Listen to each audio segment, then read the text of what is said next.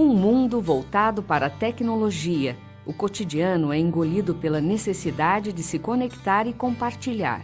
O cenário composto por pessoas debruçadas em seus celulares, enxergando o mundo através das telas de seus aparelhos, se comunicando por textos e criando imagens de si mesmas. Com toda a exposição, a privacidade ganha uma redefinição de seu significado. Privacidade é o nosso direito de ser deixado em paz. Tá? Nosso direito à intimidade, à vida privada, e é um direito constitucional, tá? no, previsto no artigo 5 inciso 10 da Constituição. Todo mundo tem direito à privacidade. Porém, hoje em dia, com a internet, é, esse direito parece que vem sendo cada vez mais diminuído. Privacidade é você ter o direito de ter alguma coisa só para você, que as outras pessoas não, não compartilhem.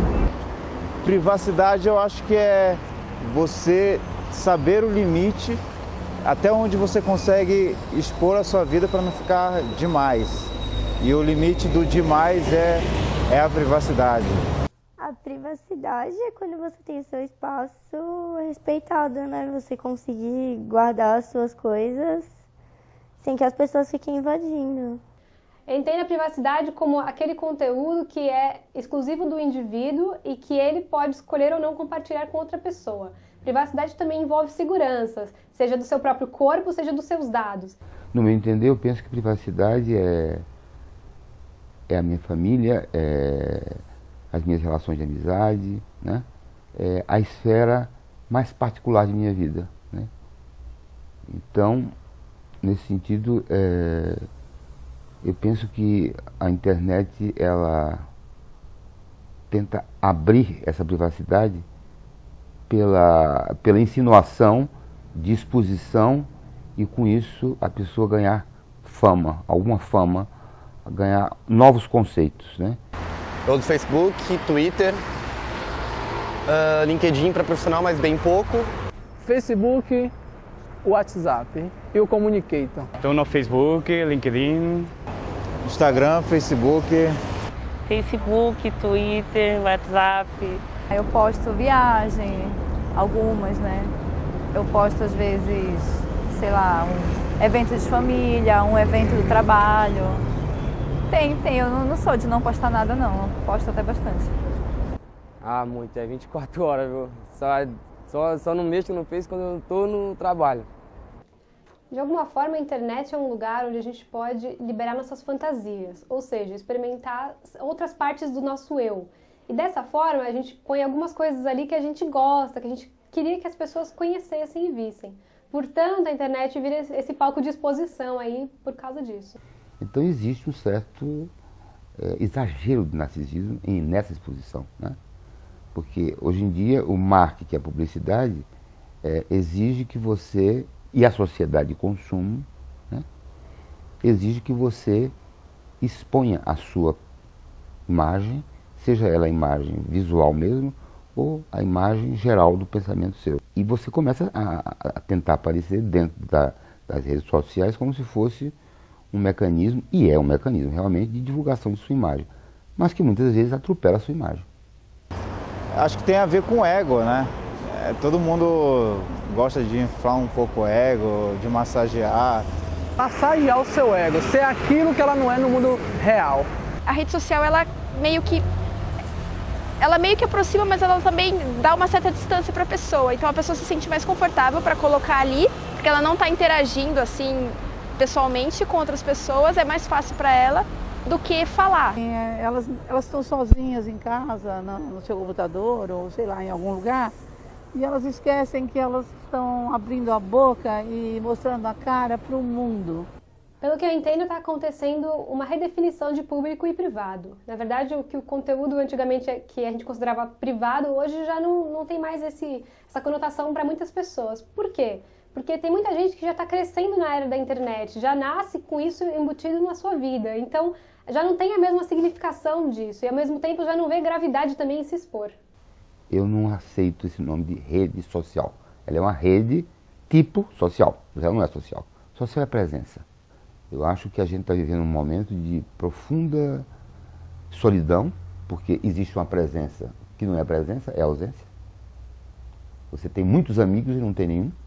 Ferramentas que foram criadas para reencontros, para diminuir a distância entre as pessoas e para compartilhar ideias e sentimentos com os amigos. Porém, que atualmente também são utilizadas para agredir, expor e difamar o outro. A cada dia, cresce o número de pessoas que tiveram suas fotos íntimas expostas na internet. A maioria dos casos que a gente atende aqui no escritório, é... sim, a maioria, grande maioria esmagadora, vamos dizer assim, 98%, são mulheres. É, dessas mulheres, na faixa de até 40 anos, e digamos que uns 60, 70% desses casos são revenge porn, pornografia de vingança. Na cidade onde eu moro, já teve uma moça que ela fez um vídeo íntimo com o namorado e esse namorado acabou botando na rede social, a moça até se mudou da cidade. Foi bem complicado. Foi uma, uma amiga minha que tinha um namorado e eles tinham algumas, né, algumas fotos e vídeos particulares, assim, pessoais. E eles terminaram o relacionamento e ele não aceitou e divulgou essas imagens e fotos. E ela está fazendo um tratamento psicológico agora porque vazou na faculdade e ela teve que recorrer à justiça. É, e, o, e o menino era estrangeiro, então assim, a cultura dele era bem diferente. Então os pais acharam que a culpa era dela e não dele, né? Por ter aceitado, aquelas coisas, ter aceitado fazer as fotos e os vídeos. E aí ela teve que recorrer à justiça e tá bem complicado agora a situação. Nós temos um problema que é, o indivíduo que muitas vezes é vítima dessa superexposição, ele não está sabendo disso que está ocorrendo. Quando ele toma ciência disso, o problema já está muito grande. O meu ex-namorado, ele publicou uma foto minha num grupo de uns 20 amigos pelo WhatsApp. E na realidade eu fui descobrir que isso tinha acontecido um ano depois dele postar as fotos.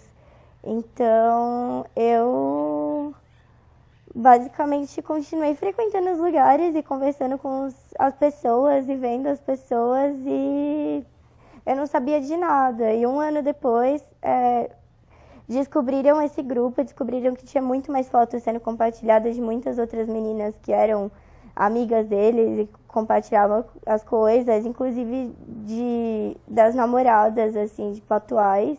Então há casos em que é, foi ex-marido ou foi um ex-namorado, um, um caso rápido até, um, um affair e que não na realidade né quando a gente vê o caso em si não tem um motivo né? Porque se você terminou o relacionamento com uma pessoa para que você vai divulgar um material que era do casal o que era dela? Qual a sua intenção em querer acabar com a vida dessa pessoa? Já acabou a relação. Segue sua vida. Eu fiquei com muita raiva e eu não consegui hora nenhuma parar e pensar, ah, não, eu estava errada, eu não devia ter feito isso. É, eu só pensei por que ele fez isso. E eu não conseguia entender, assim, como que uma pessoa tem coragem de fazer uma coisa dessas. E nesses casos tem as duas esferas principais, são lidar com a parte legal do assunto, como é que vai fazer isso em relação ao direito, é, se dá para processar, se não dá, como que isso se faz, e a gente encaminha aí para um advogado e como que a gente faz na, na, parte emocional, como isso me afetou, o que vai ser de mim a partir de agora, o que, que eu faço com isso, é, por que, que o outro fez isso comigo, eu me expus, eu confiei e o outro me traiu. A gente lida com essas questões emocionais e aí até que ponto isso traumatizou e o que, que a gente pode fazer em relação a isso. Porque eu fiquei pensando, eu podia ter me matado, eu podia ter feito alguma coisa desse tipo, sabe? Porque tem menina que acha que ela é culpada disso ter acontecido. Eu achei que era uma, um caso muito grave, assim, muito pior do que as pessoas falavam. Porque eu perdi muitos amigos e pessoas que diziam que. Ah, que eles tinham errado, que tinha sido um erro pequeno, que era uma coisa que não ia se repetir, que eles deletaram o grupo, mas quem garante que eles não criaram outro grupo? Quem garante que eles não vão continuar fazendo isso? A vítima dessa desse conteúdo indevido na, na, publicado na web, ela pode ingressar com uma ação é, penal contra essa pessoa uma vez que ela já tiver a identidade real, é, para que essa pessoa seja punida pelos crimes que ela praticou. Tá? Então, é, toda exposição negativa na internet, toda exposição de terceiros indevida, não autorizada, pode caracterizar um crime. Se eu posto a tua imagem, eu sou responsável. Agora, qualquer outro que venha compartilhar, segue na mesma corresponsabilidade. A pessoa que recebe um vídeo que ela vê que é impróprio, ela passa adiante, ela está tomando responsabilidade também. Eu acho assim que se eu recebesse, eu ia olhar, ia apagar e pronto. Não ia contribuir para expor uma pessoa né, que não está sabendo de nada e que com certeza vai ter problemas com isso. O autor do crime, digamos, é aquele primeiro que publicou o conteúdo. Mas aquele que replica, aquele que compartilha, aquele que instiga, ele também está praticando aquele crime. Ele está aumentando a divulgação daquilo na internet. Esse é o problema da difamação via internet hoje em dia, via rede social. Porque eles não têm o direito, ele não tinha o direito, ninguém tem o direito. E eu posso fazer o que eu quiser, eu só não posso ser exposta sem a minha autorização. Muitas vezes acabamos nos esquecendo de que as pessoas são reais, que os relacionamentos requerem cuidados e cumplicidade, que não há necessidade de estarmos expostos o tempo todo para nos sentir bem com quem realmente somos.